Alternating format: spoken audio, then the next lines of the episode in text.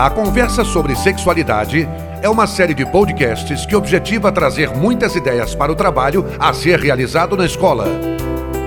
Vamos ouvir o professor Hélio Tinoco.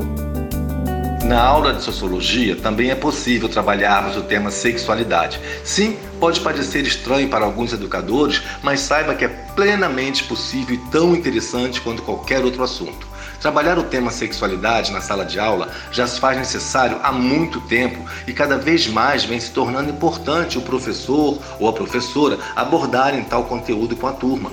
Sabemos da delicadeza e a dificuldade que algum educador ou educadora podem enfrentar, mas quero dizer que é possível abordar esse assunto sem risco algum e de maneira bastante positiva e com resultados surpreendentes. Sabia? No primeiro ano do ensino médio, por exemplo, sobre cultura e diversidade, trabalho o conceito dessas palavras dentro da sociologia e, ao explicar diversidade, apresente à turma a questão da identidade de gênero, esclarecendo que ela não está ligada à questão da genitália, que ela está relacionada à sociedade e à individualidade de cada um de nós. Proponha que eles repensem a figura dos papéis masculino e feminino dentro da nossa cultura, levando-os a perceber que a identidade de gênero faz parte de uma construção social.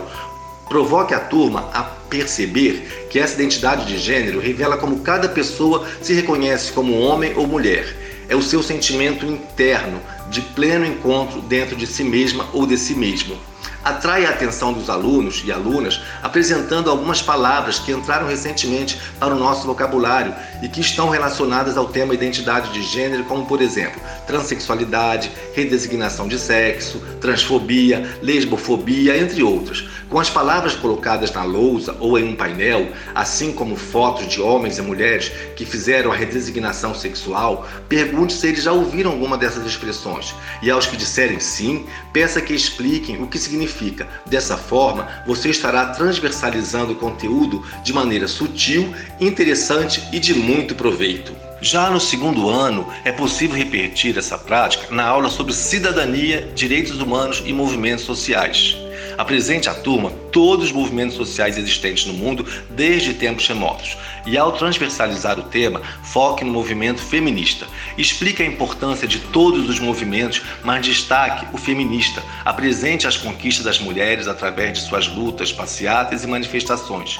E para melhor ilustrar a aula, convide alguém que conheça profundamente o assunto, sendo militante feminista ou então um profissional da área do direito que explique com propriedade a Lei Maria da Penha, por exemplo. Faça um debate com a turma sobre o tema, eles irão adorar, porque ouvir várias opiniões é muito importante na construção de um novo olhar sobre o mundo. E no terceiro ano do ensino médio, o professor e a professora também podem transversalizar esse tema na aula de cultura, consumo e comunicação de massa. Mostre como eles agem de forma a manter toda a sociedade dentro de determinado padrão seja na forma de se vestir, pensar e agir. Esclareça que a mídia, como popularmente chamamos, tem um poder sutil de influenciar o sujeito desde a sua maneira de pensar até o modo dele ou dela se relacionarem com o outro e a outra. Ao pensar em transversalizar, use o tema o corpo masculino e o corpo feminino. Provoque a turma a reconhecer como a mídia estabelece os padrões de beleza de homens e mulheres em diferentes momentos da história.